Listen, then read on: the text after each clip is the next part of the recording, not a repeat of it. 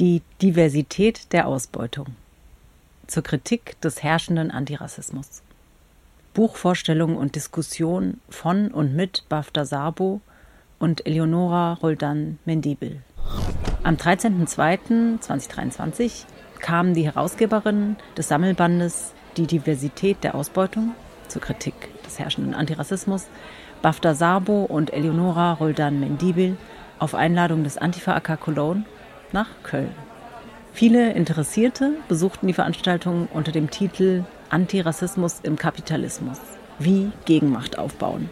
Im Hörsaal 13 der Uni Köln, wo Sabo und Roldan Mendibil ihr Buch vorstellten und über das Verhältnis von Marxismus und Antirassismus diskutierten. Vorweg ein kurzes Zitat aus dem Vorwort von Christian Frings. Was einstmals Gesellschaftskritik war, ist zur moralischen Kritik am Verhalten von Individuen verkommen.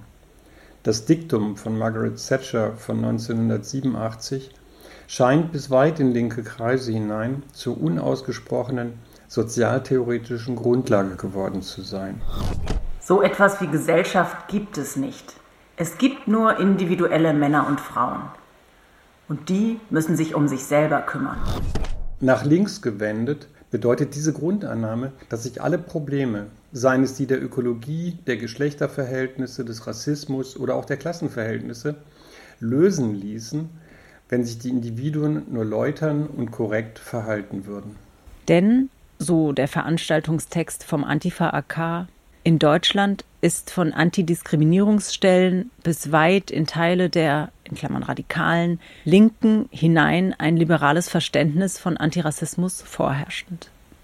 Es geht um Repräsentation und Quoten, um Inklusion und Chancengleichheit, um Diversität.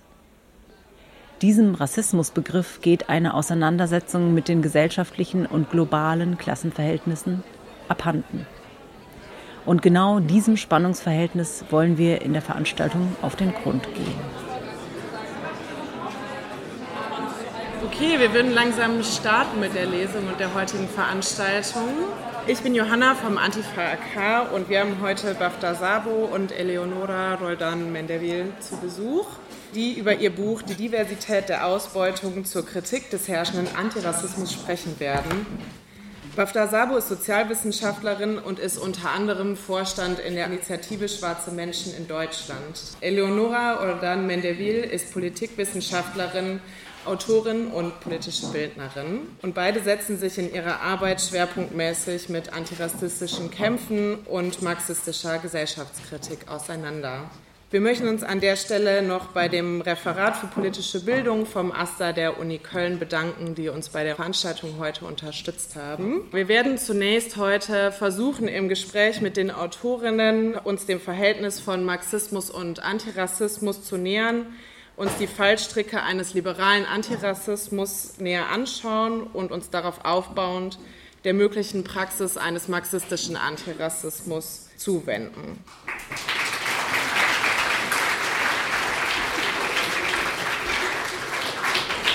Wir haben uns erstmal die Frage gestellt, wie ihr zu der Idee für das Buch gekommen seid, welche Motivation dahinter steckt und welche inhaltlichen oder auch theoretischen Lehrstellen ihr damit vielleicht füllen wolltet.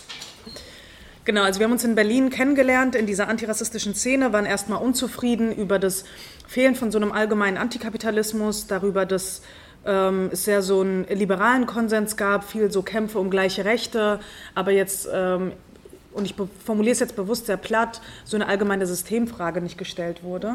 In dem Zeitraum parallel haben wir auch angefangen, uns akademisch mit dem Feld auseinanderzusetzen und haben uns aber erstmal mit Ansätzen auseinandergesetzt, die vor allem in den USA existiert haben. Ich habe parallel auch für meine Bachelorarbeit recherchiert, ähm, wollte eigentlich über was anderes schreiben und habe aber beim Recherchieren immer mehr gemerkt, okay, ähm, es gibt in Deutschland eigentlich nicht so richtig Ansätze, mit denen man arbeiten kann, Dinge, die man zitieren kann, die genau diese, ähm, diesen Zusammenhang von marxistischer Theorie und auch antirassistischer Theorie irgendwie so ein bisschen darstellen.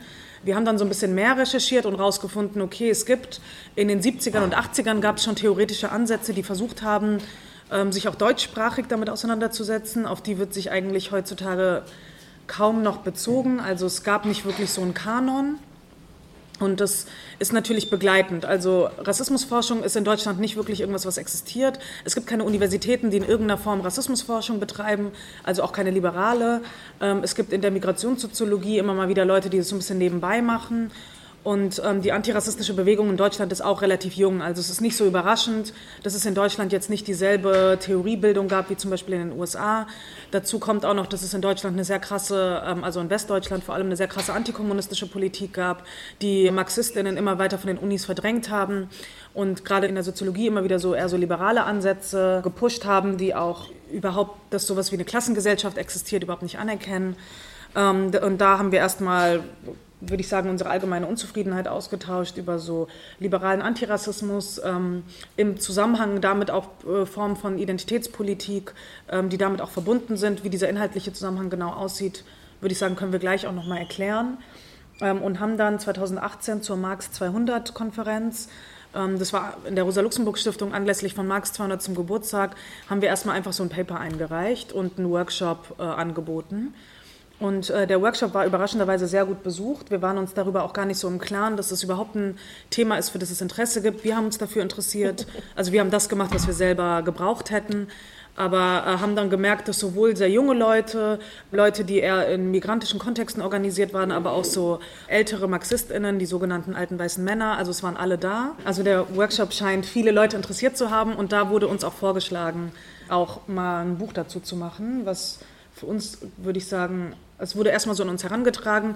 Wir fanden die Idee aber gut und haben dann erstmal Leute aus unserem Umfeld angesprochen und gefragt, ob sie Lust hätten, was beizutragen, Beiträge zu schreiben, weil wir wussten, dass Leute irgendwie zu verschiedenen Themen selbst schwerpunktmäßig arbeiten, ähm, aber dann nochmal so einen spezifischen Fokus zu Rassismustheorie mit reinzubringen. Und 2018 ist jetzt schon eine Weile her. Also seitdem äh, diese Idee so geboren ist, ist ziemlich viel passiert. Es hat sich auch ziemlich viel verändert. Das Buch hat sich auch verändert. Also es gab relativ viel Fluktuation. Ähm, es sind Artikel, die ursprünglich geplant waren, rausgeflogen. Es sind Artikel relativ spontan noch mit reingekommen.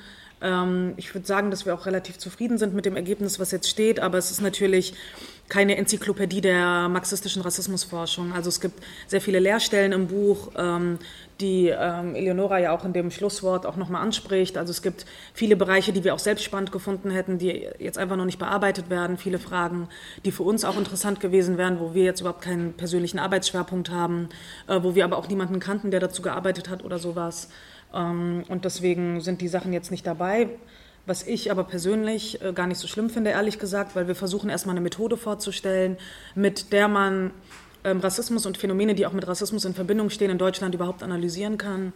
Und hoffen natürlich, dass es irgendwie viel mehr Leute gibt, die vielleicht auch Bock haben, mit dieser Methode auch eigene Analysen anzustellen zu Themenbereichen, die wir vielleicht nur geschnitten haben oder die wir nicht vollständig bearbeitet haben.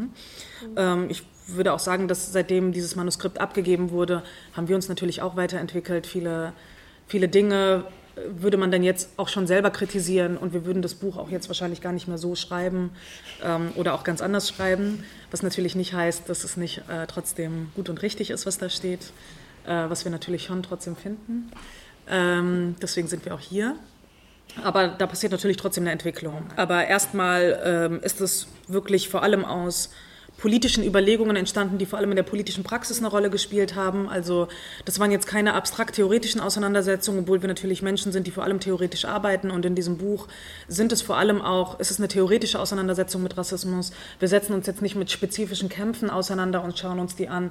Wir stellen auch kein, keine Blaupause auf für so und so und so muss antirassistische Praxis spezifisch aussehen, sondern wir versuchen einen Rassismusbegriff vorzustellen, aus dem man dann eine spezifische Praxis eben ableiten kann oder auch nicht. Aber im Idealfall natürlich schon. So viel vielleicht erstmal. Ja, wir sind auf jeden Fall sehr froh, dass ihr dieses Buchprojekt gestartet habt und in die Tat umgesetzt habt. Dann äh, vielleicht erstmal eine relativ grundlegende Frage inhaltlich. Und zwar, warum ihr glaubt, dass Argumente des Marxismus überhaupt grundsätzlich geeignet sind dafür, um antirassistische Fragen zu beantworten. Ähm, weil es wahr ist. Also, ähm, wie formuliert man das jetzt aus? Also, Baft hat ja im Grunde schon umrissen, dass äh, Marxismus ja primär sozusagen aufkommt in so einem in einer antikommunistischen Erzählung in Westdeutschland, ähm, wo es sehr, sehr schnell um die DDR geht und um Gulags geht und man hat irgendwie so ein bestimmtes Schreckensszenario vor Augen. Und Marxismus als Methode wird uns an der Uni auch gar nicht beigebracht. Also wenn wir überhaupt mal irgendwas von Marx lesen, ähm, habe ich von BAFTA mitbekommen aus der Soziologie. Ich habe das an der Uni noch nie gelesen, noch nicht mit der Philosophie. Ich habe einen Kurs mal zur Eigentumsfrage gemacht in der Philosophie und selbst dort habe ich nicht Marx gelesen, weil wirklich alle Angst vor Marx haben. Also man kann Marx höchstens als so einen irgendwie interessanten Gesellschaftskritiker, der irgendwie auch mal was zu Arbeitern gesagt hat und er möchte den Armen helfen oder so. Also irgendwie sowas schwirrt herum.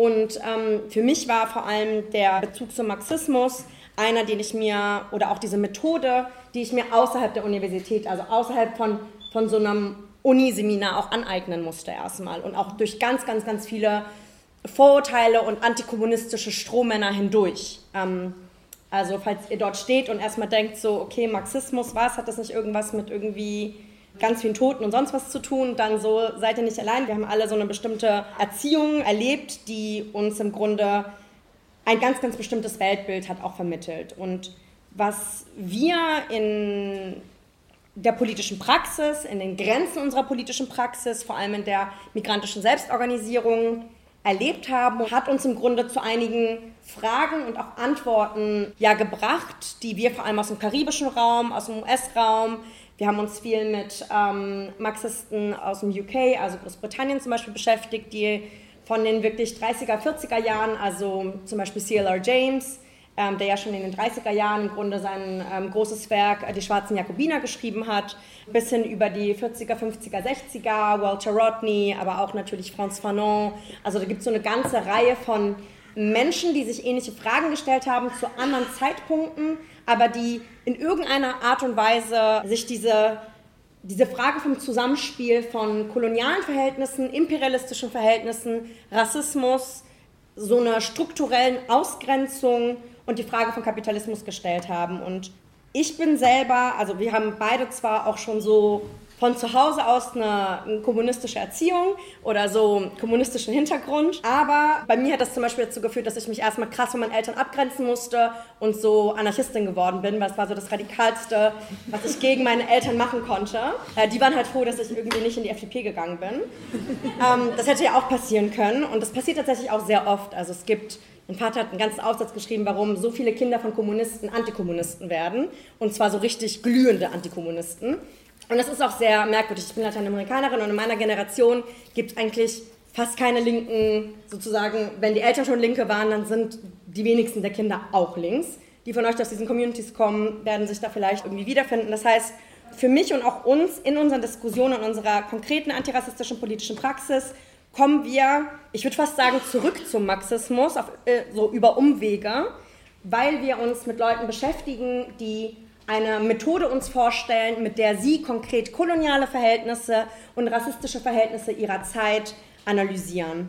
Und ähm, diese Methode des historisch-dialektischen Materialismus ist eine, die immer wieder geschichtlich sich Phänomene konkret anguckt in ihrer konkreten Geschichte, aber auch in ihrer konkreten Geografie und sich fragen, wie hängt dieses Phänomen, sei das jetzt eine bestimmte Art patriarchaler Unterdrückung oder patriarchaler Geschlechterverhältnisse zum Beispiel oder auch eine spezifische Form von farbkodiertem Rassismus oder in einer anderen Zeit, in einer anderen Geografie nicht farbkodierter Rassismus, also Rassismen im Plural funktionieren ja nicht alle gleich. Ähm, das ist ja auch im Grunde so ein, ein bestimmter Mythos, ich weiß nicht, einige von euch kennen vielleicht diese eine ähm, Doku zu Rassismus im Fußball, wo es spezifisch und nur um antischwarzen Rassismus geht. Das ist eine wichtige und spannende Doku. Aber antischwarzer Rassismus ist halt nicht das Einzige, was im deutschen Fußball irgendwie ein Problem ist.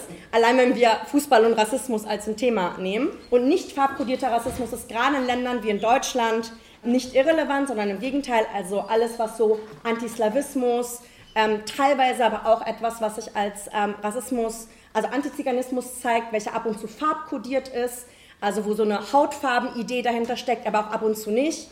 Also da vermischen sich verschiedene Sachen und wir haben uns sozusagen mit dieser Methode ähm, uns gelernt anzuschauen, wie entwickeln sich in einer bestimmten Gesellschaft bestimmte Formen von Rassismen Und um diese Antwort zu geben, gucken wir uns die Produktionsverhältnisse an. Das ist sozusagen das, was wir vom Marxismus lernen und fragen uns, wer produziert, unter welchen Bedingungen wird produziert, wie ist diese Produzentinnenklasse eigentlich aufgeteilt ja, ist sie irgendwie geschlechtlich bestimmt aufgeteilt, dass bestimmte Leute äh, irgendwie überproportional Pflegearbeit machen oder eher zu Hause arbeiten und ein anderer Teil eher draußen außerhalb vom Haus arbeitet? Oder wie im Fall von Rassismus, wie ist zum Beispiel der spezifische Arbeitsmarkt dieser Gesellschaft rassistisch segmentiert? Gibt es hier vielleicht Gesetze wie Apartheid Südafrika zum Beispiel, also ganz klassisch? wo Menschen durch ganz offensichtlich rassistische Gesetze in bestimmte Positionen gehalten werden, in einer bestimmten, ja, in einer bestimmten ökonomischen Sphäre. Oder, und das sehen wir zum Beispiel an Staatsbürgerschaftsgesetzen, da steht nirgendwo Rassegesetze davor, weil das ist ja illegal und wir glauben ja an die Menschenrechte und so weiter. Aber trotzdem haben wir das Inländerprimat, was dann ähm, ja zum Beispiel Deutsche in Deutschland zuallererst einen Job gibt. Danach dürfen erst EU-Bürger den Job bekommen und danach erst Drittstaatenangehörige. Die meisten Menschen wissen gar nicht, dass es dieses sogenannte Inländerprimat gibt. Ihr könnt das mal suchen. Die Leute, die das wissen, sind die Leute, die so ganz am unten dieser Nahrungskette stehen und immer wieder einen Job nicht bekommen, weil vor ihnen ja erstmal ein Deutscher Job bekommen muss oder ein EU-Bürger. Und ähm, wir schauen sozusagen mit dieser Methode, die uns überzeugt, weil sie im Grunde in jeglicher Gesellschaft anwendbar ist, dass wir uns anschauen, wer produziert, unter welchen Bedingungen und die ganz wichtige dritte Frage ist immer wieder, wie wird das Produkt eigentlich aufgeteilt? Also dieser gesellschaftliche Reichtum, den die Menschen, die Arbeiterklasse produzieren, ja, durch Arbeit. Wer entscheidet eigentlich über diesen Reichtum? Entscheiden das die Produzentinnen oder sind die Produzentinnen irgendwie von ihrem Produkt getrennt und entscheidet da irgendwer anderes darüber? Und sich das so anzuschauen und sich Geschichte immer wieder in Bewegung anzuschauen, das heißt, wir schauen uns sowas, ein Phänomen wie Rassismus, ähm, nicht geradlinig an. Ja, und dann gab es diese Gesetze und dann wird es immer wieder besser und dann geht es besser und sozusagen es ist so eine Erfolgsgeschichte, sondern wir sehen, dass Rassismus immer wieder eine auch widersprüchliche Logik hat, dass es auch irrationale Momente gibt, dass es zum Teil Gesetze oder auch politische Bewegungen gibt, die gar nicht so funktional für das Kapital funktionieren, sondern ne, wenn man jetzt irgendwie so Ausländer rausruft, dann denkt man ja nicht primär an die deutsche Wirtschaft, weil, wie das Handelsblatt schon ausgerechnet hat, ein Ausländer raus ähm, würde Deutschland halt komplett in den Ruin treiben. Das haben die mal durchgerechnet. Wir sind wirtschaftlich wichtig und das ist so ihr antirassistisches Argument, right?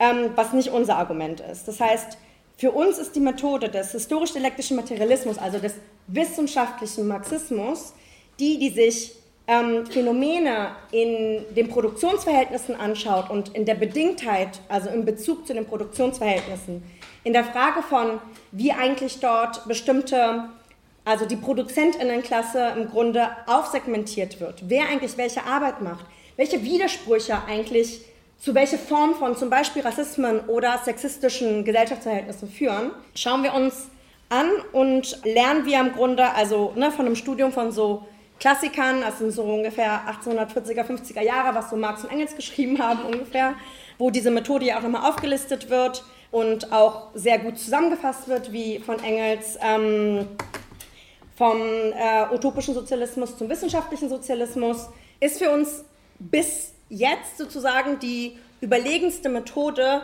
um uns gesellschaftliche Verhältnisse anzuschauen. Das bedeutet nicht, dass nicht vielleicht morgen eine bessere Methode kommt, weil als Marxistinnen ist ja das, was wir wollen, uns ja selber aufzuheben. Also wir versuchen ja im Grunde eine Methode anzuwenden, bis wir etwas Besseres finden, was besser die Realität beschreiben kann.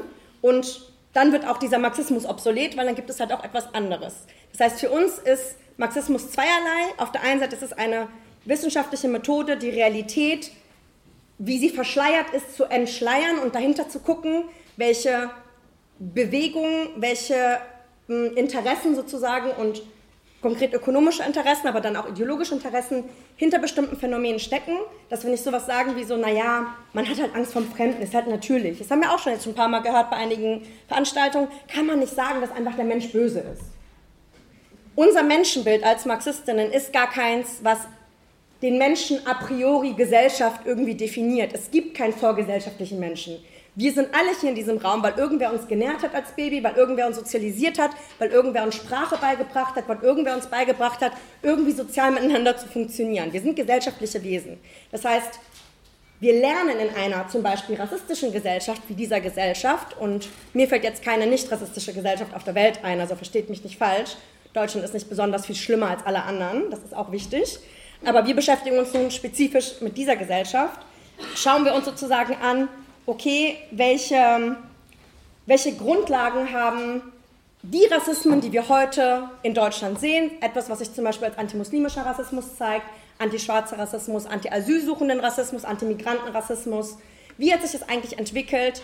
Und bis jetzt ist sozusagen diese marxistische Methode wissenschaftlich. Und dann auf der anderen Seite, um zu dem letzten Punkt dazu zu kommen, auch politisch im Grunde das Einzige, was wir gefunden haben, was uns überzeugt. Denn Marxismus ist ja mehr als einfach nur so eine, ich analysiere das Analysieren Willens und habe dann meine Kategorien und weiß dann, wo das her entsprungen ist, sondern als Marxistinnen haben wir ja auch einen gesellschaftlichen Anspruch, den gesellschaftlichen Anspruch, alle Verhältnisse umzuwerfen, die uns Menschen knechten. Das bedeutet, dass wir da inkludieren alle möglichen Formen von Rassismen, Sexismen oder verschiedene Formen patriarchaler Ausbeutungs- und Unterdrückungsverhältnisse, aber ganz zentral natürlich auch Kapitalismus. Und dementsprechend ist das politische Projekt sehr nah an dieser Methode dran. Das ist auch etwas, was, glaube ich, viele so Unimarxisten auch verloren haben. Was auch eine Kritik ist, die wir definitiv formulieren. Es reicht nicht aus, einfach nur Kritik zu üben. Wir müssen schon auch, und deswegen ja auch Titel der Veranstaltung, also müssen schon auch Richtung Gegenmacht aufbauen, weil unser Gegner ist wesentlich, wesentlich stärker als wir. Und was wir jetzt gerade machen, ist ein bisschen Ameisenarbeit, um so viele Menschen wie möglich für eine kommunistische Perspektive zu gewinnen.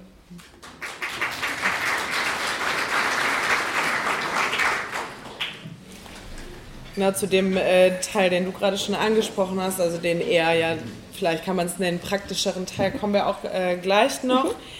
Erstmal aber auch noch zu dem Teil, den ihr eben schon mal so ein bisschen auch angerissen hattet, nämlich die Lehrstelle, die euer Buch füllen sollt oder auch so ein bisschen das, ähm, ja, so einer linken Bewegung ja dem ein bisschen entgegensetzen möchte, auch Teilen davon.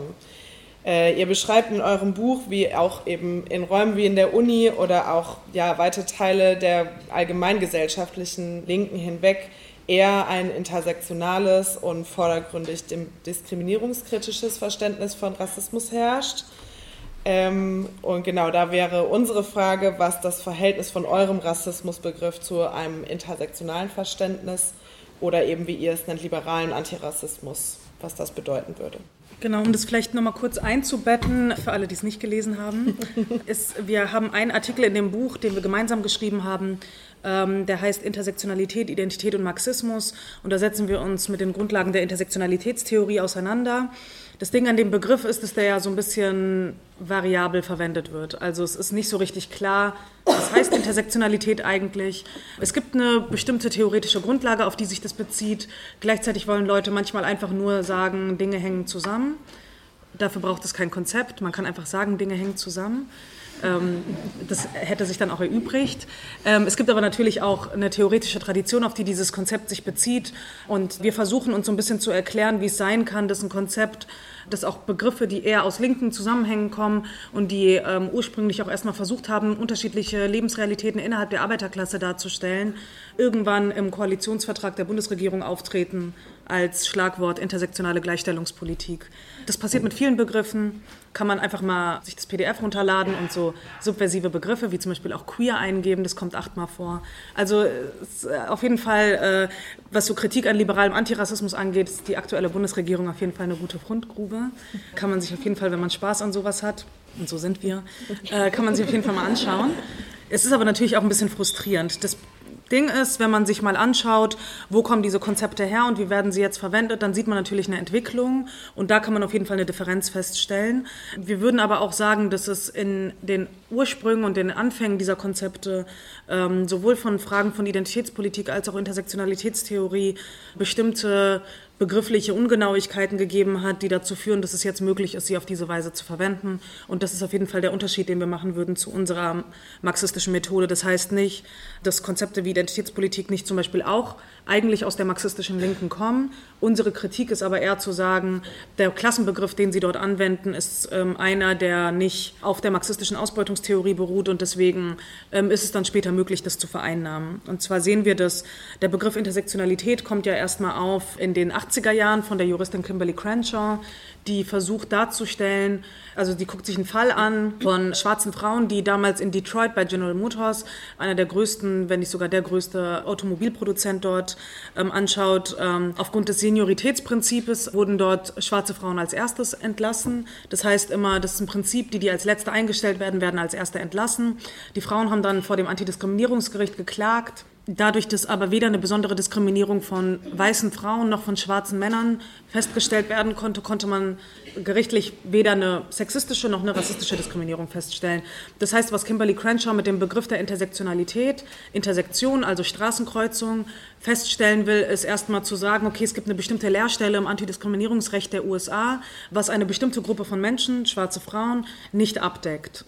Also deren Rechte können dort nicht richtig gefasst werden. Ähm, das weitet sie dann begrifflich aus, indem sie noch so ein paar andere Beispiele verwendet.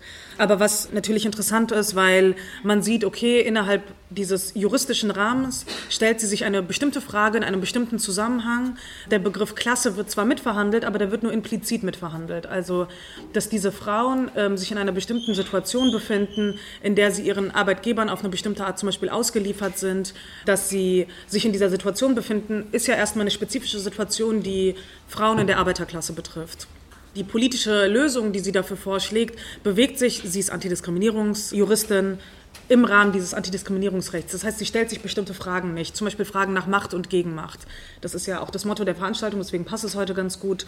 Also wie es zum Beispiel möglich gewesen wäre für diese Frauen aus dieser Position heraus, zum Beispiel sich mit ihren Arbeitskolleginnen gemeinsam zu organisieren gegen Entlassungen oder sowas. Das ist ja keine politische Perspektive, die dort auftaucht. Die einzige politische Perspektive, die auftaucht, ist die, die man sozusagen als Subjekt mit einer bestimmten Identität vor dem Antidiskriminierungsrecht geltend machen kann. Und es hat damit zu tun, wie das bürgerliche Recht Recht Menschen mit, einem bestimmten, mit einer bestimmten gesellschaftlichen Praxis Identitäten verdinglicht. Also es ist nicht jetzt ihr spezifischer Fehler oder sowas, sondern das ist in diesem Ansatz so angelegt, weil er sich in diesem Rahmen des bürgerlichen Rechts bewegt. Das bürgerliche Recht fasst nicht Verhältnisse, sondern Kategorien. Und in diesen Kategorien sind schwarze Frauen eine statische Kategorie. Äh, man muss natürlich auch sagen, dass die spezifische Situation von diesen Frauen, die bei General Motors gearbeitet haben, ist eine spezifische, die jetzt nicht überhistorisch vergleichbar ist mit schwarzen Frauen, die in der Plantage gearbeitet haben oder jetzt hier in Deutschland 2023 leben. Also sie beschreibt ja eine besondere Ausgeliefertheit, ähm, die, würden wir sagen, nicht in der Form verallgemeinerbar ist. Und davon ausgehend ist es aber jetzt häufig so, dass der Begriff Intersektionalität eher so verwendet wird, dass nicht mehr große kollektive Identitäten damit beschrieben werden. Und man muss dazu sagen, dass Kimberly Crenshaw auch spezifisch über schwarze Frauen als historisch gewachsene Gruppe innerhalb des, der US-Geschichte auch schreibt, in der sie Kontinuitäten von der Sklaverei bis in die nach-Jim Crow-Ära aufzeigt. Also es geht ihr schon um eine spezifische Gruppe. Heute wird der Begriff ja eher so verwendet, dass alle, die schon mal auf einem linken Plenum waren, wo man sich positionieren muss, kennen das. Man zählt erstmal seine Kategorien auf. In manchen Bereichen ist man privilegiert, in manchen Bereichen ist man eher deprivilegiert. Das zählt man dann in sich auf und jeder Mensch hat in sich so seine eigene individuelle Intersektionalität in der Art, wie sich die Identitäten in einem selbst ganz spezifisch kreuzen. Und da sieht man, okay, da hat auch erstmal eine krasse Individualisierung von diesem Konzept stattgefunden, was sich jetzt nicht mehr auf ähm, Fragen von, okay, äh, wie leiden jetzt irgendwie schwarze Frauen besonders unter einer spezifischen Form der Klassenunterdrückung, sondern jetzt geht es eher um die Fragen von, okay, wie sehen eigentlich Identitäten im Kapitalismus aus insgesamt? Noch nicht mal im Kapitalismus, sondern in der Gesellschaft vielleicht allgemein. Und da sieht man, wie zum Beispiel auch der Klassenbegriff, der verwendet wird, einfach eine Kategorie von vielen ist weil der Rahmen, von dem ausgegangen wird, erstmal ist, okay, wo sind wir alles politisch diskriminiert oder unterdrückt? Und äh, wir würden sagen, auf der marxistischen Grundlage ist der Klassenbegriff, den wir, mit dem wir arbeiten, nicht einfach nur eine Unterdrückungsform. Diejenigen, die sich schon mal mit der Kritik an dem Begriff Klassismus auseinandergesetzt haben, werden das vielleicht schon mal gehört haben. Das ist nicht einfach nur eine Diskriminierungsform, es ist nicht einfach eine passive Position in der Gesellschaft, sondern wenn wir uns anschauen, okay, was ist eigentlich Kapitalismus und wie kann diese Gesellschaft eigentlich existieren, dann sehen wir, dass der Reichtum, der in dieser Gesellschaft existiert, privatisiert ist. Der ist konzentriert in den Händen von wenigen, aber der wird von den allermeisten Menschen in dieser Gesellschaft produziert, von der Arbeiterklasse, von den Menschen, die besitzlos sind und gezwungen sind, ähm, irgendwie Lohnarbeiten zu gehen. Und kleine Einführung, Crashkurs äh, marxistische Ausbeutungstheorie. Wir gehen alle arbeiten, wir verkaufen unsere Arbeitskraft, bekommen dafür einen Lohn. Der Wert, den wir aber in einem gegebenen Zeitraum produzieren, ist viel mehr als das, was wir als Lohn bekommen. Und diese Differenz, das ist der Mehrwert bei Marx und das ist die Grundlage für Kapital. Also das ist die Grundlage dafür, dass der gesellschaftliche Reichtum angehäuft wird. Und es gibt auch keinen gesellschaftlichen Reichtum, der nicht irgendwann mal Mehrwert war. Also alles, womit wir hier arbeiten, dieser Tisch, dieses Mikro, alle Klamotten, die wir tragen, das Essen, was wir essen, das ist Produkt von ausgebeuteter Arbeit der Arbeiterklasse. Und die Arbeiterklasse ist damit nicht einfach nur eine unterdrückte Position, sondern es ist eigentlich die zentrale Kategorie in der Gesellschaft, über die alles, womit wir arbeiten, womit wir leben, überhaupt hergestellt wird. Das ist ja keine machtlose Position, bei der wir sagen, okay, das, was wir jetzt brauchen, ist von den Leuten, die dahingehend privilegiert sind, so ein bisschen Charity, sondern da liegt die eigentliche Macht in dieser Gesellschaft. Und das sind so ähm, Fragen, die stellen sich viele identitätspolitische Ansätze nicht und viele Ansätze, die mit dem Begriff Intersektionalität arbeiten, die alle Kategorien sozusagen gleichwertig als gleichwertige Diskriminierungs- und Unterdrückungskategorien sehen nicht, die ähm, dann sozusagen einfordern, dass man das mitreflektiert und mitsieht und diejenigen, die privilegiert sind, sollen irgendwie Privilegien abgeben und umgekehrt sondern wenn wir von der Ausbeutungstheorie ausgehen, dann sehen wir, dass Klasse eine Kategorie ist, die ganz anders funktioniert als alle anderen Kategorien, wie Geschlecht oder Rassismus oder sowas. Das heißt nicht, dass es irgendwie wichtiger ist oder dass Klassenunterdrückung sich schlimmer anfühlt oder sowas. Das ist nicht die Ebene, auf der wir uns damit auseinandersetzen. Das kann ähm, in der Realität so sein, also auf der unmittelbaren Erfahrungsebene ähm, ist das so möglich, aber es geht uns nicht um diese unmittelbare Erfahrungsebene. Und das ist vielleicht auch der zentralste Unterschied, bei dem wir sagen würden, mhm. marxistische Theorie versucht einen Schritt dahinter zu gehen. Die gibt es, diese offensichtliche Erfahrungsebene, mit der arbeiten wir auch, aber es gibt noch mal etwas, was dahinter steht. Und wir versuchen uns zu fragen, was ist der Mechanismus, was ist das, was das, was wir als, ne, was uns offensichtlich erscheint, überhaupt zum Funktionieren bringt. Und das ist so die Ebene, mit der wir arbeiten. Und das ist aber eigentlich eine sehr ermächtigende Position. Und deswegen habe ich gerade auch versucht, diese Differenz so ein bisschen darzustellen. Und auch gesagt, dass wenn wir uns auch diesen Fall bei General Motors mit diesen schwarzen Frauen, die entlassen wurden, anschauen, dass es eigentlich eine Position gibt, die von der Arbeiterklasse ausgeht, die gar nicht die uns gar nicht die Hände bindet und uns gar nicht individuelle Handlungsmacht in dem Sinne nimmt, sondern die uns eigentlich erst Handlungsmacht verleiht. Weil die Arbeiterklasse ist die mächtigste Gruppe, die es in dieser Gesellschaft eigentlich gibt. Dadurch, dass der gesamte gesellschaftliche Reichtum durch die Arbeiterklasse produziert wird, kann er auch einfach angehalten werden. Deswegen ist das das revolutionäre Subjekt. Das ist nicht einfach, dass Marx sich irgendwie so ein bisschen angeschaut hat, okay, wen gibt es eigentlich in der Gesellschaft? Die sind cool, die nehmen wir, sondern es gibt einen Mechanismus, weswegen die Arbeiterklasse diese mächtige Kategorie ist. Ne? Also es gibt jetzt hier auch gerade einen Streik, äh, der, wie heißt hier die lokale äh, Ach so, KVB. Ja, genau, KVB. es gibt gerade einen Streik, die Bahnen fahren nicht. Wir spüren es ja alle. Also wir spüren ja alle die Macht der Arbeiterklasse, insbesondere in Phasen des Streiks. Und ich denke, dass es das auch wieder so ein politisches Machtmittel ist, zu dem man mehr zurückkommen muss. Ich glaube, dass das als teilweise ähm, auch diskutiert wird als eine überholte Protestform. Aber es ist nicht einfach nur eine Protestform von weiteren, sondern es ist die zentrale Machtdemonstration der Arbeiterklasse, mit der auch der Hebel der gesellschaftlichen Veränderung eigentlich auch enthalten ist. Und ich würde sagen, dass das auch ein bisschen daran anschließt, äh, was du vorhin gesagt hast, zu warum wir uns eigentlich für Marxismus entschieden haben, dass es natürlich einmal eine spezifische Analysemethode ist, mit der wir Gesellschaft verstehen, aber die politische Perspektive und das politische Instrument ist da drin schon angelegt. Also Theorie und Praxis sind nicht voneinander losgelöst, sondern miteinander vermittelt. Das heißt nicht, dass es automatisch ist. Aus einer bestimmten Analyse erfolgt nicht direkt die richtige politische Praxis, aber wenn wir diese Analyse irgendwie voranstellen und diesen Begriff von Arbeiterklasse haben, dann bietet sich ja eigentlich natürlich die politische Praxis auch schon an und das sehen wir als eine sehr starke Sache und das sehen wir als sehr mächtig. Das heißt nicht, dass wir uns die Frage, wie verschiedene gesellschaftliche Kategorien zusammenhängen, nicht auch stellen. Ähm, es gibt einen Artikel, den hat Eleonora zusammen mit Hanna Vögele geschrieben, der heißt ähm, Soziale Reproduktion, Geschlecht und Rassismus. Der versucht sich aus einer marxistischen Perspektive die Frage zu stellen, wie hängt Klasse eigentlich zusammen mit Geschlecht und Rassismus? Da gibt es nämlich einen Zusammenhang und der lässt sich analysieren. Es reicht da aber nicht zu sagen, dass diese Dinge einfach zusammenhängen, sondern wichtig ist ja immer auch, wie sie zusammenhängen. Und ähm, daraus leiten sich für uns auch ähm, spezifische politische Lösungen ab. Und das sehen wir in vielen liberalen Ansätzen einfach nicht. Das heißt natürlich nicht, dass wir jedem, der mit diesen Begriffen hantiert, sofort unterstellen, dass sie liberal sind oder so. Ich habe ja gerade schon gesagt, ähm, viele Leute wollen damit gar nicht dieses ganze theoretische Konstrukt meinen das gar nicht alles mit. Aber auch dann würde ich, wie vielleicht von Anfang an hingestellt sagen, ist so ein bisschen die Frage, okay, muss man eigentlich mit solchen ähm, akademischen Konzepten arbeiten, wenn man damit eigentlich eine relativ banale Sache ausdrücken will, nämlich das Zusammenhängen in der Gesellschaft bestehen.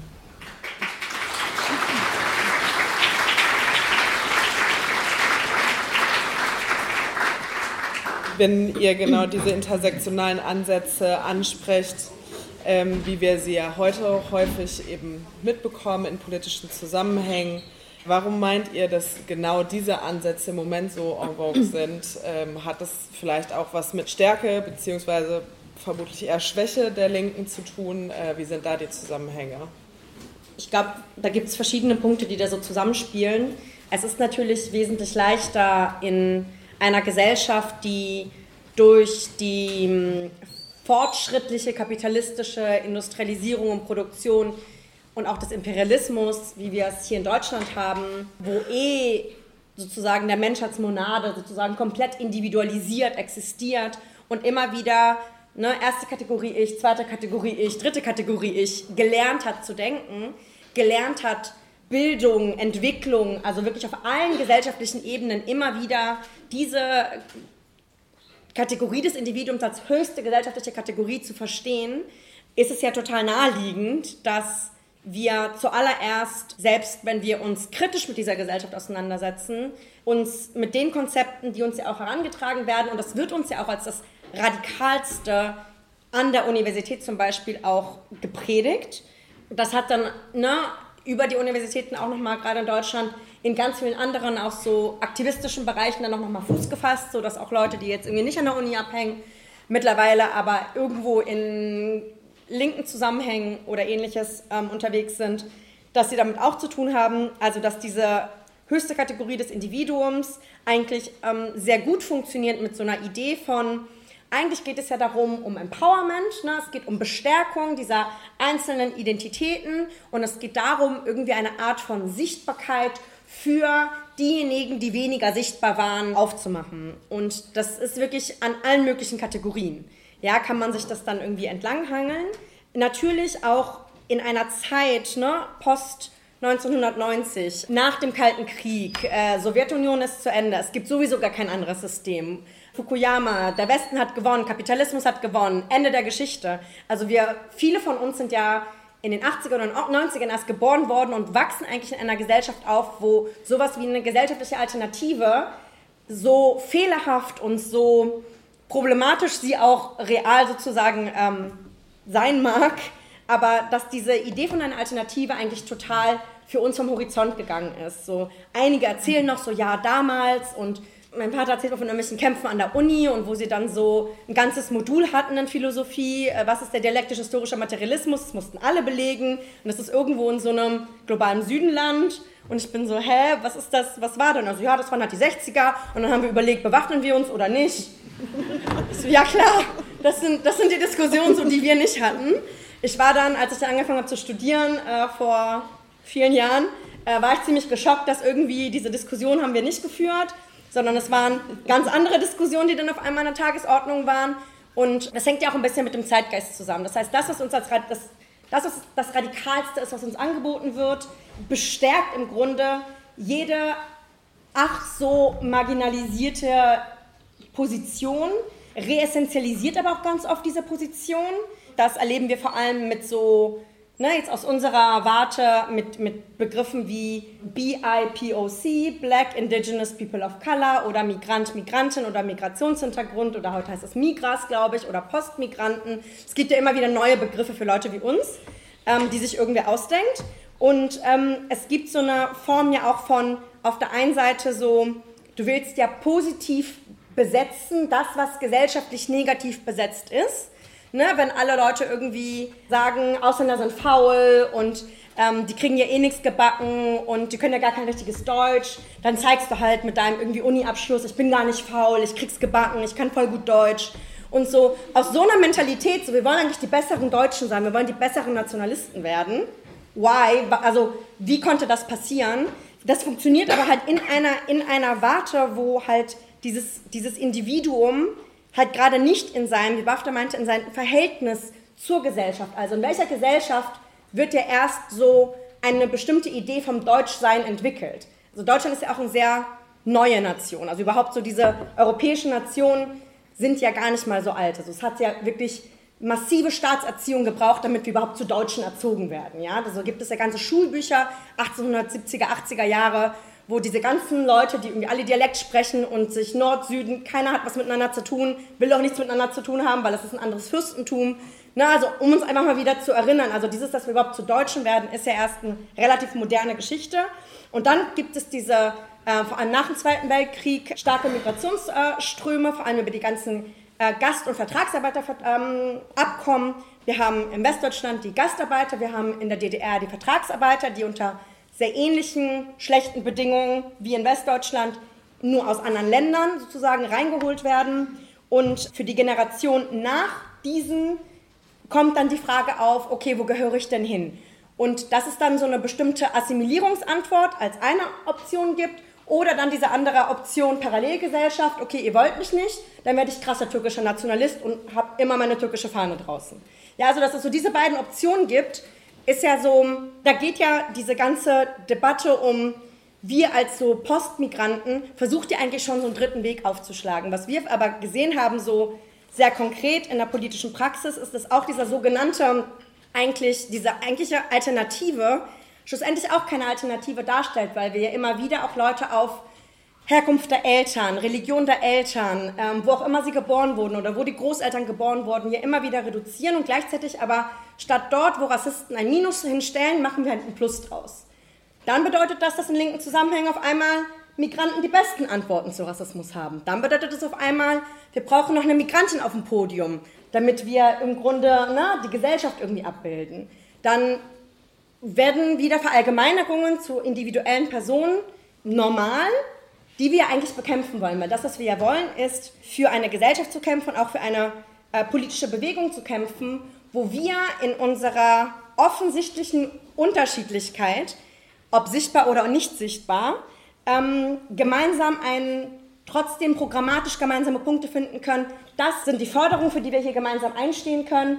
Das ist das Projekt, für das wir hier gemeinsam kämpfen wollen, trotz dass wir unterschiedlich ähm, Sex haben, trotz dass wir unterschiedlich unsere Eltern irgendwie in unterschiedlichen Ländern geboren wurden, etc.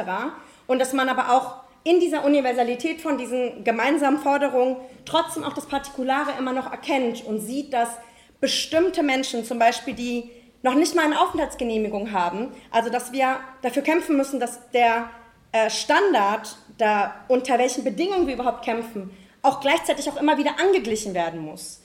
Weil wir gehen nicht raus in die Welt und haben einfach ne, diese neoliberale Erzählung, wir haben einfach alle Chancengleichheit und die gleichen Startbedingungen und so weiter. Einige von uns werden eher einen Job bekommen als andere, ähm, werden ne, zum Vorstellungsgespräch eingeladen. Andere wiederum mit Wohnungen etc. Es kommt nicht von ungefähr, dass ganz viele Leute halt ähm, sich Wohnungen anmieten lassen.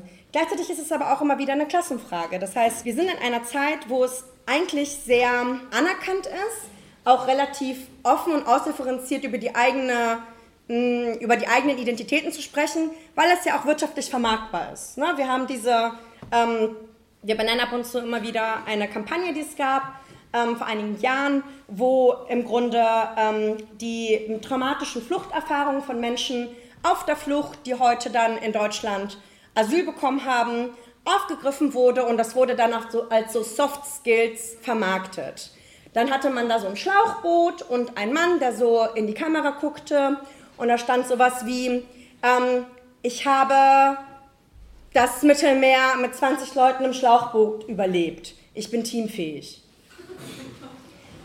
Das ist eine reale Kampagne, das haben wir uns nicht ausgedacht. Das ist, also das ist eine reale Kampagne, die überall, zumindest in Berlin, überall eine Zeit lang hing. Und es ist halt sehr makaber, aber was wir halt aufzeigen wollen, ist, dass dieses, diese Nutzbarmachung von einzelnen Erfahrungen ähm, ist nicht notwendigerweise auch was Progressives, sondern gerade aus so einer Wirtschaftslogik heraus ist das nicht den Antirassismus, den wir meinen, weil an den Antirassismus, den wir halt anvisieren, da knüpfen wir keine Bedingungen. Du musst nicht für das deutsche Kapital erst verwertbar sein, damit du ein Lebensrecht hast. Right? Aber so wird es. It is not controversial. Mm, ja, krasser Punkt. Leider muss man aber sagen, dass genau solche Argumente, wie ja echt bis in, in Teile der Linkspartei, bei den Grünen sowieso, ähm, ganz, ganz, ganz stark haben. Und wir uns sozusagen dann fragen, okay, in so einer Zeit ist es natürlich viel, viel leichter, mich hier hinzustellen und zu sagen, ich als migrantische Frau, die es im deutschen Bildungssystem geschafft hat, ähm, bla bla bla, und mir dann sozusagen Gehör zu verschaffen. Und glaubt mir, wir kriegen genügend solche Anfragen. Wir kriegen genügend Anfragen von Leuten, die uns genau aus diesen Gründen irgendwo aufs Podium setzen wollen, irgendwo ne, diesen Marxismus irgendwie so ein bisschen runter, weil das ist irgendwie interessant, aber eigentlich wollen wir einfach nochmal die radikale migrantische Stimme, die, die so die Migranten repräsentiert. Und wenn wir dann so sagen, so, okay, wir repräsentieren schon mal, also wenn überhaupt, dann vielleicht irgendwie eine marxistische Position, dann ist es schon viel, viel uninteressanter, weil die marxistische Position keine ist, die man aufs Individuum sozusagen limitieren kann, sondern eine ist, die ja einen universellen Anspruch hat und die von Menschen vertreten wird auf der Welt, die ähm, sich gerade nicht diese persönliche Erfahrungswelt in den Vordergrund rücken von dem, was sie dort politisch tun. Und ich glaube, das ist so ein bisschen das, was um das ein bisschen zu rahmen, so, es ist viel leichter heutzutage, in diesen Identitätskategorien zu funktionieren, auch politisch zu funktionieren, auch Gehör zu bekommen. Ähm, ich finde es krass opportunistisch, ich finde es ähm, sehr, sehr schwierig. Wir sind auch guilty davon, also ab und zu gehen wir auch auf solche Podien und nehmen halt die 1000 Euro an und machen dann Marxismus draus. Not gonna lie, wir sind auch broke und hustlen. Ähm, man nimmt, was man kriegen kann. Aber politisch gesehen ist es halt, es ist eigentlich ein Armutszeugnis, weil wir hören nicht mehr darauf, was Leute inhaltlich sagen, sondern wir verbieten Leuten den Mund, weil du bist ein weißer Heterozismann und deinesgleichen hat eh schon 200 Jahre lang, 500 Jahre lang, wie auch immer lang, schon viel zu viel geredet. Und gleichzeitig fragt man sich nicht mehr, aber was sagt denn der Genosse gerade? Gibt es vielleicht dort einen wichtigen politischen Punkt, von dem ich auch lernen kann? Ähm, sondern es wird halt reduziert auf etwas, wofür wir nichts können. Niemand hier in dem Raum hat sich ausgesucht, okay, ähm, ich möchte genau äh, diese Migrationsgeschichte haben und genau dieses Geschlecht und so weiter. Das wird ja so ein bisschen von den Rechten ja auch vorgeworfen, so wir suchen uns das alles irgendwie aus, aber so, die, also eigentlich nicht. Und dementsprechend muss es ja irgendwas anderes geben, was von diesen Reduktion auf etwas, wofür wir nichts können, hinausgeht. Und das ist für uns halt ein bisschen die politische Perspektive, die uns der Marxismus eröffnet, dass wir nicht vergessen müssen oder so negieren müssen, dass es auch Rassismus gibt, dass es äh, dass Sexismus in all seinen Arten und Weisen in der Gesellschaft ähm, ein Verhältnis ist, was uns alle schlussendlich knechtet, aber im Gegen, also sozusagen im Gegenteil, dass wir das anders in Beziehung zueinander verstehen können und dementsprechend auch Kämpfe nicht nur so abstrakt verbinden, sondern daraus überhaupt auch wirklich einen Kampf machen kann. Und das ist halt das ein bisschen, was so eine sozialistische Perspektive aufmachen kann, über die wir ja noch ein bisschen sprechen wollen. Mhm. Ja, dann direkt daran anknüpfend. Ihr habt es auch schon an einigen Punkten, ja, Teile davon wahrscheinlich schon beantwortet oder bestimmt beantwortet, aber vielleicht nochmal, um das so ein bisschen zusammenfassend zu nehmen, äh, was für euch ähm, ein marxistisches Verständnis von Rassismus und Produktionsverhältnissen eben für die Praxis bedeutet, vielleicht auch insbesondere auf Arbeitskämpfe, aber auch vielleicht ganz allgemein. Mhm. Ich würde sagen, dass Arbeitskämpfe etwas sind, was wahrscheinlich allgemein aus dem Fokus der Linken so ein bisschen gerückt ist oder etwas, was nicht so in der breiten Öffentlichkeit stattfindet. Also es ist schon so, dass wenn man über Arbeitskämpfe liest, äh, dass das jetzt nicht das ist, was so breit diskutiert wird, außer es sind Arbeitskämpfe äh, wie, keine Ahnung, GDL-Streik oder so, die ja auch medial krass verrissen werden und dann bekommt man das irgendwie aus, aus diesen Gründen mit. Und für uns geht aus dem Verständnis des Rassismus ähm, unmittelbar zusammenhängt ähm, mit, mit kapitalistischen Klassengesellschaften man muss sich ja auch erstmal die Frage stellen, okay, wie hängt das mit kapitalistischen Klassengesellschaften zusammen? Ich würde vielleicht noch mal kurz was dazu sagen, bevor ich zur politischen Praxis übergehe, weil wir ja versuchen, ähm, Rassismus zu fundieren in der politischen Ökonomie. Also uns die Frage zu stellen, okay, was ist eigentlich in den Verhältnissen angelegt, dass so Ideologien wie Rassismus aufkommen und wie kommen die Rassisten überhaupt auf ihre Kategorien? Also es ist ja nicht so, dass jeder individuelle Rassist sich seinen eigenen Rassismus ausdenkt, sondern die Kategorien sind ja schon irgendwie geteilt und auch zu widerlegen, dass Rassen nicht existieren, hat ja noch nie einen Rassisten dazu gebracht, einfach aufzuhören, rassistisch zu sein. Also da scheint es ja noch irgendwie was anderes zu geben. Und ähm, wir würden auf jeden Fall sagen, dass in rassistischen Ideologien immer auch eine Wahrheit steckt. Und das ist vielleicht auch so ein bisschen das, was... Ähm, erstmal irritiert, wenn man das so hört. Ähm, aber sie könnten überhaupt nicht gesellschaftlich so existieren und fortexistieren, solche Ideologien, wenn sie nicht ein Stück weit überzeugend sein müssten. Und sie sind in der Lage, überzeugend zu sein, weil in ihnen auch sich etwas ausdrückt, was in der Gesellschaft real ist, nämlich ein bestimmtes Verhältnis von Ausbeutung und Überausbeutung. Also ich habe gerade schon erklärt, äh, ne, wie Ausbeutung funktioniert. Es gibt aber für das Kapital die Möglichkeit, Menschen über dieses normale Niveau hinaus krasser auszubeuten.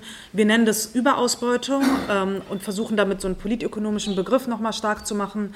Ähm, also es gibt irgendwie Möglichkeiten, Menschen, die nicht dieselben Rechte haben, ähm, schlechter bezahlen, als zum Beispiel der Mindestlohn es rechtlich festlegt, äh, länger arbeiten zu lassen, als der Acht-Stunden-Arbeitstag es eigentlich erlaubt ähm, und einfach auch intensiver auszubeuten, weil sie in bestimmte Teile innerhalb der Arbeiterklasse auch zugewiesen werden, also vor allem in den Niedriglohnsektor. Und das funktioniert, weil sie zum Beispiel nicht die Staatsbürgerschaft haben und auf dieses Recht keinen Anspruch nehmen können. Äh, das kann aber auch funktionieren, weil äh, sie in einer bestimmten kolonialen Situation leben, die einfach bestimmte Gesetze hat. Also Apartheidsgesetzgebungen sind zum Beispiel eine Form davon. Das hat man in Südafrika gibt es sehr viele marxistische Studien dazu, deswegen kann man sich das da sehr gut anschauen, wie es sozusagen auch unterschiedliche Einbindungen in den Arbeitsmarkt gibt, unterschiedlich intensive, die aber zu einer Hierarchisierung innerhalb der Arbeiterklasse führen. Also es gibt eine Ausbeutung, die eine besonders intensive ähm, Überausbeutung bestimmter Teile der Arbeiterklasse erlaubt und das wird dann gerechtfertigt durch rassistische Ideologien. Also die Wahrheit, die in dem Rassismus steckt, ist, dass die Kategorien, auf die der Rassismus sich bezieht, real gesellschaftlich existieren, weil sie durch die kapitalistische Klassengesellschaft äh, hergestellt werden. Die rassistische Ideologie sagt uns aber, dass das in der Natur so liegt oder dass es in bestimmten Kulturkreisen so verankert ist oder so. Also welche Erklärung jetzt herangezogen wird, ob sie eher kulturell oder eher biologisch ist, ist so ein bisschen egal. Der Punkt ist, dass verzerrende Erklärungen herangezogen werden für die Klassengesellschaft, für eine bestimmte Fraktionierung auch innerhalb der Klasse. Also Überausbeutung wird nicht einfach nur gerechtfertigt, Menschen werden bestimmte Orte in der Gesellschaft zugewiesen und die Klassengesellschaft wird naturalisiert. Nicht als etwas, was kapitalistisch geworden und gewachsen ist, sondern was in der Natur der Menschen so liegt. Und das merkt man ja auch daran, dass das in rassistischen Stereotypen auch auftaucht. Also Afrikanern wird zugewiesen, nicht sehr intelligent, aber dafür körperlich sehr belastbar zu sein. Das ist kein Zufall, dass das eine Entsprechung hat in den Arbeiten, die auch auf der Plantage erledigt werden mussten. Dafür musste man nicht intelligent sein, dafür körperlich sehr belastbar. Das ist kein Zufall, dass es da eine Entsprechung gibt, sondern rassistische Ideologien weisen Menschen einen Ort innerhalb der Klassengesellschaft auch zu. Und deswegen sind sozusagen auch diese ganzen liberal-antirassistischen Argumente, die irgendwie sagen, Ausländer raus ist total dumm, wir brauchen die, damit die unsere Wirtschaft produzieren, das ist nicht antirassistisch, sondern das bewegt sich innerhalb von einem bestimmten Erklärungsrahmen, in dem Rassismus überhaupt entstehen und funktionieren kann. Und ähm, wir würden deshalb sagen, dass es natürlich unterschiedliche Formen der antirassistischen Arbeit gibt, die ähm, bestimmte Formen der Überausbeutung vielleicht aufgreifen, in Arbeitskämpfen, aber auch in anderen Kämpfen. Also zum Beispiel ähm, in der ähm, Refugee-Bewegung, die 2012 in Deutschland so aufgekommen ist, ähm, war ja eine der zentralen Forderungen irgendwie neben irgendwie Abschaffung der Residenzpflicht und so weiter, dass Menschen, die im Asylprozess sind, Gewerkschaftsmitglieder werden dürfen.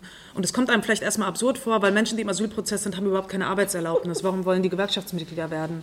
Aber natürlich arbeiten sie trotzdem. Sie arbeiten halt illegalisiert und deswegen sind sie ihren, äh, diesen Unternehmern, die Menschen illegalisiert anstellen, das ist in vielen informellen Branchen, wie zum Beispiel Bau, extrem üblich, ähm, die sind denen besonders ausgeliefert. Die können nicht einfach vors irgendwie Arbeitsgericht gehen und irgendwelche Rechte einfordern. Die können nicht sagen, mein Acht-Stunden-Tag ist vorbei und ich gehe jetzt nach Hause, sondern denen werden teilweise ihre Pässe abgenommen und so weiter. Also ja, die, die, die Tatsache, dass sie entrechtet sich in Deutschland befinden, liefert sie diesen Unternehmern auf eine bestimmte Art aus. Das das heißt, wenn Sie fordern, Gewerkschaftsmitglied werden zu dürfen, ist es die Forderung, sich auch politisch organisieren zu können, um diese Form der Überausbeutung auch mit aufgreifen zu können. Also es ist eigentlich die Forderung, bestimmte Formen der Überausbeutung mit auf, abzuschaffen, auch wenn das nicht mit diesen Kategorien beschrieben wird. Andere Beispiele, die wir auch gerne mal verwenden, sind die wilden Gastarbeiterstreiks, die es ab 73 gab. Das ist ja auch gerade hier in diesem Raum in NRW besonders relevant gewesen in Pierburg-Neuss, äh, die Streiks, die es gab, die hießen wilde Streiks. Das heißt nicht, dass die einfach spontan aufgekommen sind. Die wurden natürlich organisiert und vorbereitet. Aber das waren Streiks, die vor allem außerhalb von einem bestimmten organisierten Rahmen stattgefunden haben, weil damals Gastarbeiter nicht Gewerkschaftsmitglieder waren. Die deutschen Gewerkschaften waren ja auch Institutionen, die die rassistische Unterscheidung krass mitgepusht haben. Also, dass es überhaupt so etwas wie ein Inländerprimat gibt, mhm. war ja etwas, was die deutschen Gewerkschaften gefordert haben, weil sie überhaupt nicht wollten, dass es zu einer Gastarbeiteranwerbung kommt, weil sie Angst hatten, dass von den deutschen Belegschaften irgendwie die Löhne gedrückt werden und so weiter. Und was haben diese Gastarbeiter, vor allem auch Gastarbeiterinnen gemacht? Ähm, die sind irgendwie anderthalb Jahre nach der Arbeit abends in die Kneipe gegangen, nicht um mit ihren Kollegen noch was zu trinken, die haben hauptsächlich nicht getrunken, sondern um sie davon zu überzeugen, mit ihnen gemeinsam zu streiken. Und es gab zwei wichtige Forderungen. Einmal die Abschaffung dieser Leichtlohngruppen, also diese besonderen Tarifgruppen, in die die Gastarbeiter eingebunden waren, die so eine besondere Überausbeutung ermöglicht hat, und eine Mark mehr für alle. Also die haben gemeinsam gekämpft, die haben die, ihre Kollegen nicht überredet, mit ihnen zu kämpfen, weil sie irgendwie gesagt haben, ja, ihr seid bessere Menschen, wenn ihr jetzt mit uns streikt und auch nicht aus so einem christlichen Nächstenliebe-Ding heraus, sondern weil sie ihnen vermittelt haben, dass es auch in ihrem persönlichen Interesse liegt, mit ihnen gemeinsam zu kämpfen. Also, dass sie natürlich einmal ihre besondere Situation abschaffen wollten, aber es geschafft haben, irgendwie allgemeine Forderungen mit ihrer spezifischen Situation zu verbinden und sowohl irgendwie eine Verbesserung ihrer eigenen Situation zu fordern und aber mehr mehr für alle zu fordern. Und das ist möglich und das ist nur möglich, weil sie gemeinsam gestreikt haben. Also sowas wie Antirassismus oder eine Überwindung dieser Spaltung liegt nicht nur im Interesse irgendwie der migrantischen Teile der Arbeiterklasse und es ist auch nicht ein, ein besonderes Privatinteresse, sondern es ist auch das Eigeninteresse der deutschen Belegschaften gewesen, weil sie auch ihre eigene Forderung nach einem Mark mehr überhaupt nicht hätten durchsetzen können, ohne auch mit ihren anderen Kollegen gemeinsam zu streiken. Also da, da gibt es so eine Gegenseitigkeit.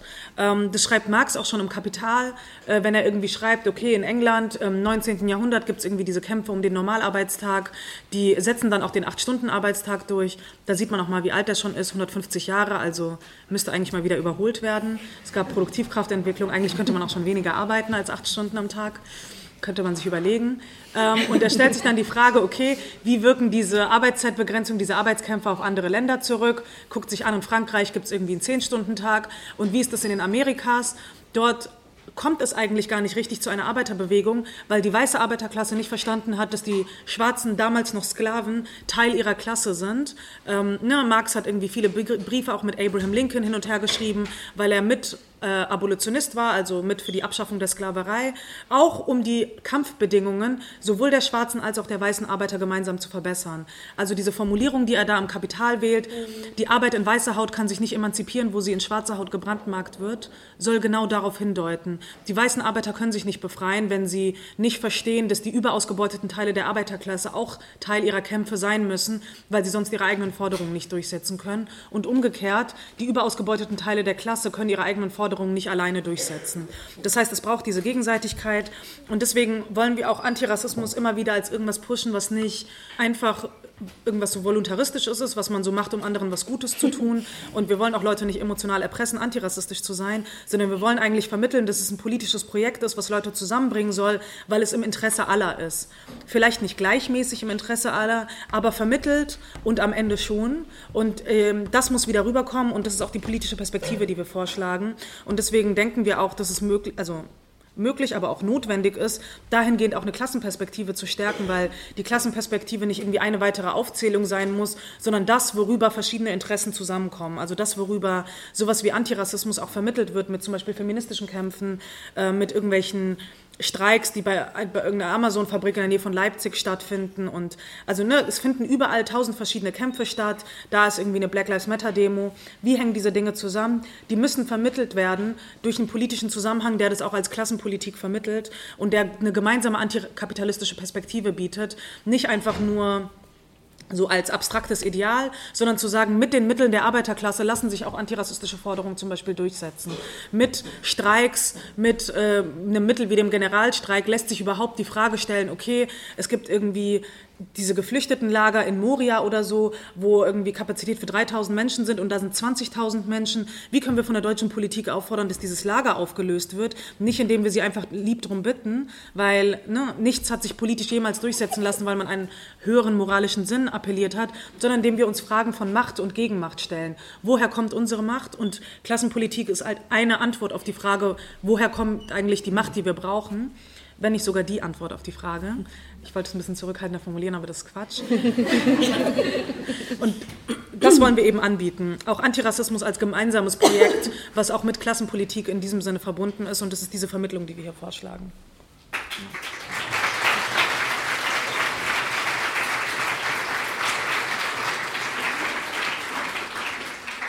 Und ich würde da vielleicht noch was unterstreichen, was du auch schon davor gesagt hast, aber weil es ab und zu in so einem Halbsatz dann vielleicht dann doch irgendwie untergeht.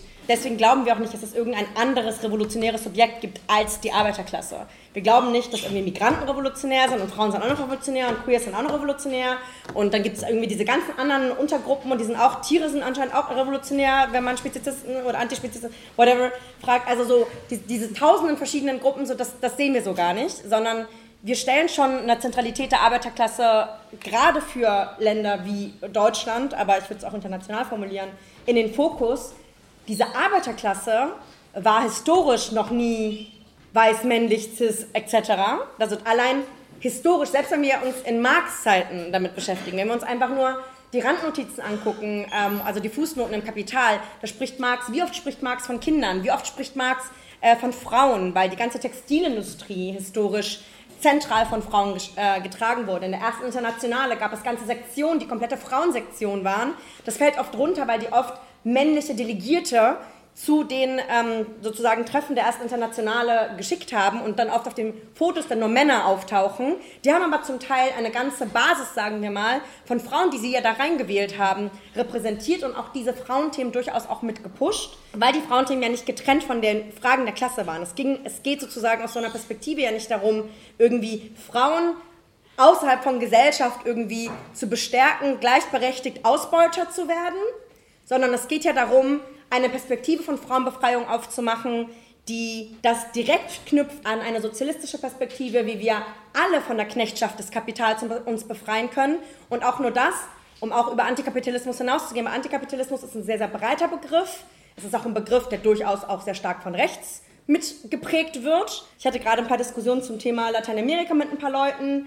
Ähm, und ich finde es immer wieder sehr interessant, wie Leute, die ich als klare Rechtspopulisten einschätzen würde, immer wieder als so linke Politiker dargestellt werden. Ich bin so, bitte lern Spanisch und hör dir zu. Guck dir das Programm dieser Leute an, das hat nichts mit Linkssein zu tun. Selbst wenn sie Indigene rufen, selbst wenn sie irgendwie gegen die USA sind, heißt das noch lange nicht, dass sie Sozialisten sind. Man muss sich wirklich sehr genau angucken, was steckt eigentlich hinter bestimmten, auch politischen Phänomenen. Und diese Zentralität der Arbeiterklasse, die wir ja immer wieder sagen, die sagen wir wieder, ne? nicht weil wir irgendwie einen Fetisch haben oder weil die irgendwie die cooleren sind. Wir glauben auch gar nicht, dass es etwas ist, was irgendwie organisch einfach da ist. Es gibt keine Spontanität und irgendwie Arbeiter wachen auf und sind so, oh, wir produzieren den Reichtum in der Gesellschaft, eigentlich sollten wir die Macht hier haben. Das muss vermittelt werden. Dafür braucht es sozialistische Organisationen. Es braucht Menschen, die genau diese Kämpfe real vermitteln können, um auch zum Beispiel, gerade weil du Arbeitskämpfe gesagt hast, auch über so einen Syndikalismus hinauszugehen. Also rein Arbeitskämpfe zu machen, ist auch noch keine sozialistische Politik zu machen. Da kann man irgendwie so eine linke Gewerkschaftsgruppe oder auch Alternativgewerkschaften, gibt es ja auch solche Ideen, machen ja auch einige Leute, kann man gründen und machen.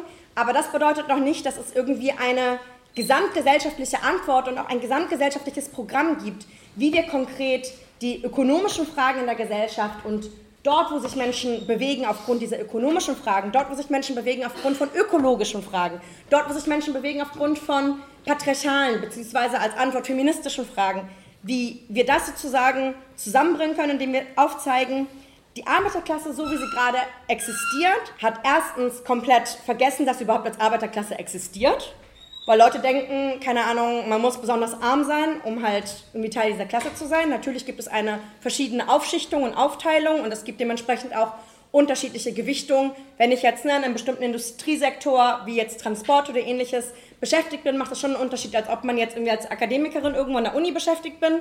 Wenn ich jetzt streike, wir hatten das schon, das interessiert so ungefähr niemanden.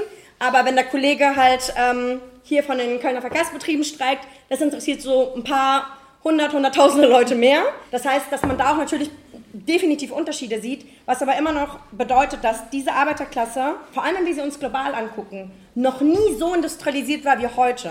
Wir vergessen das immer wieder, weil wir oft so diesen nationalen Blick haben.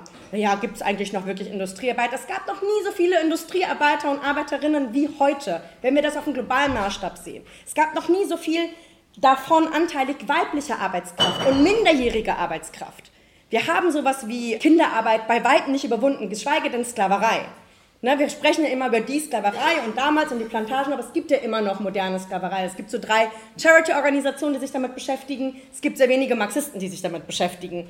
Das heißt, diese Zentralität der Arbeiterklasse bedeutet, aufzuzeigen, dass diese Arbeiterklasse eine unglaublich real, einfach in ihren Lebensverhältnissen heterogene, unterschiedliche, diverse Arbeiterklasse ist. Und die Frage ist ja, was für ein Programm, und das ist nicht etwas, was wir bei einer Veranstaltung jetzt beantworten werden, aber was für ein Programm brauchen wir als Linke, als Sozialisten über eine Uni-Hochschulgruppe hinaus, über unsere Stadt hinaus, ich würde sogar auch sagen über unser Land hinaus, weil der Kapitalismus ist international, das Kapital bewegt sich international.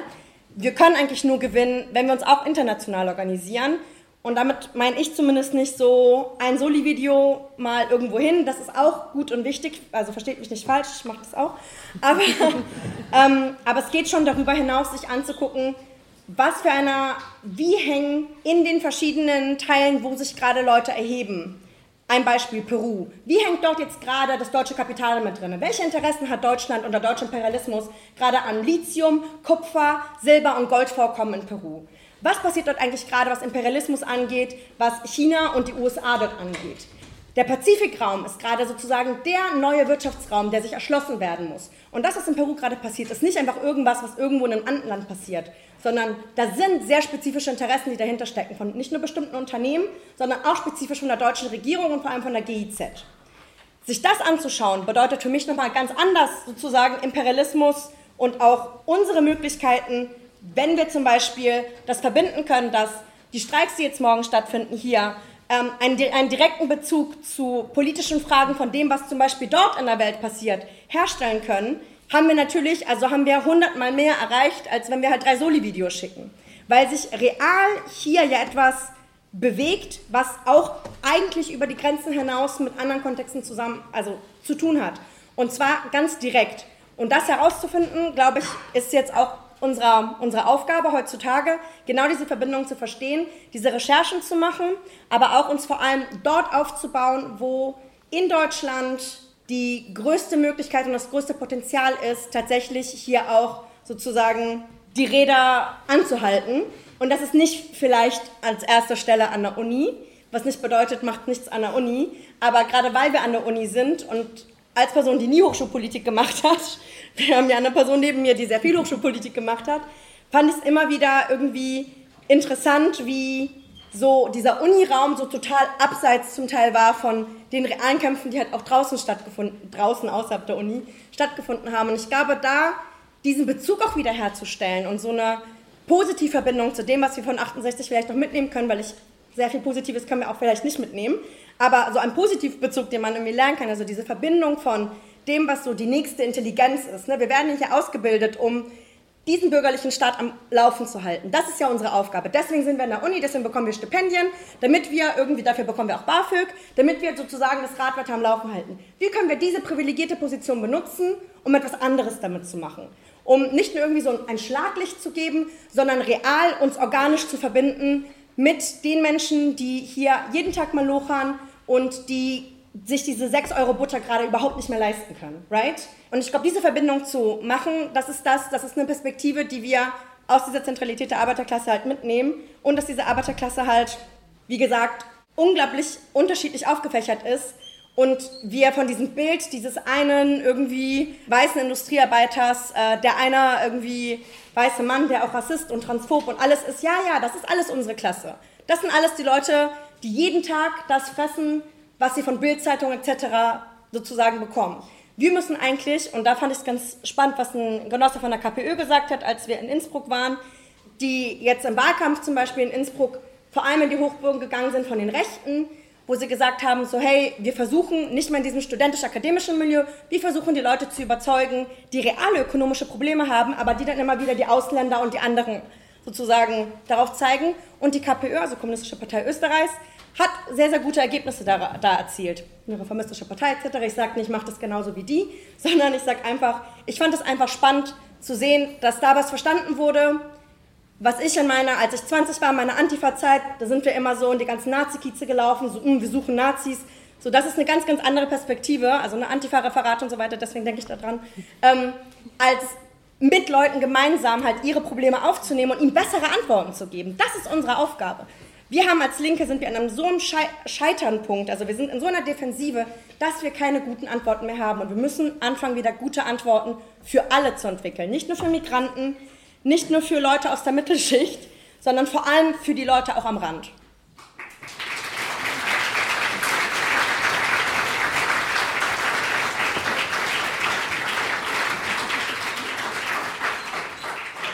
Ja, von unserer Seite auch vielen herzlichen Dank für diese tolle Veranstaltung mit euch beiden und vielen Dank, dass ihr da wart.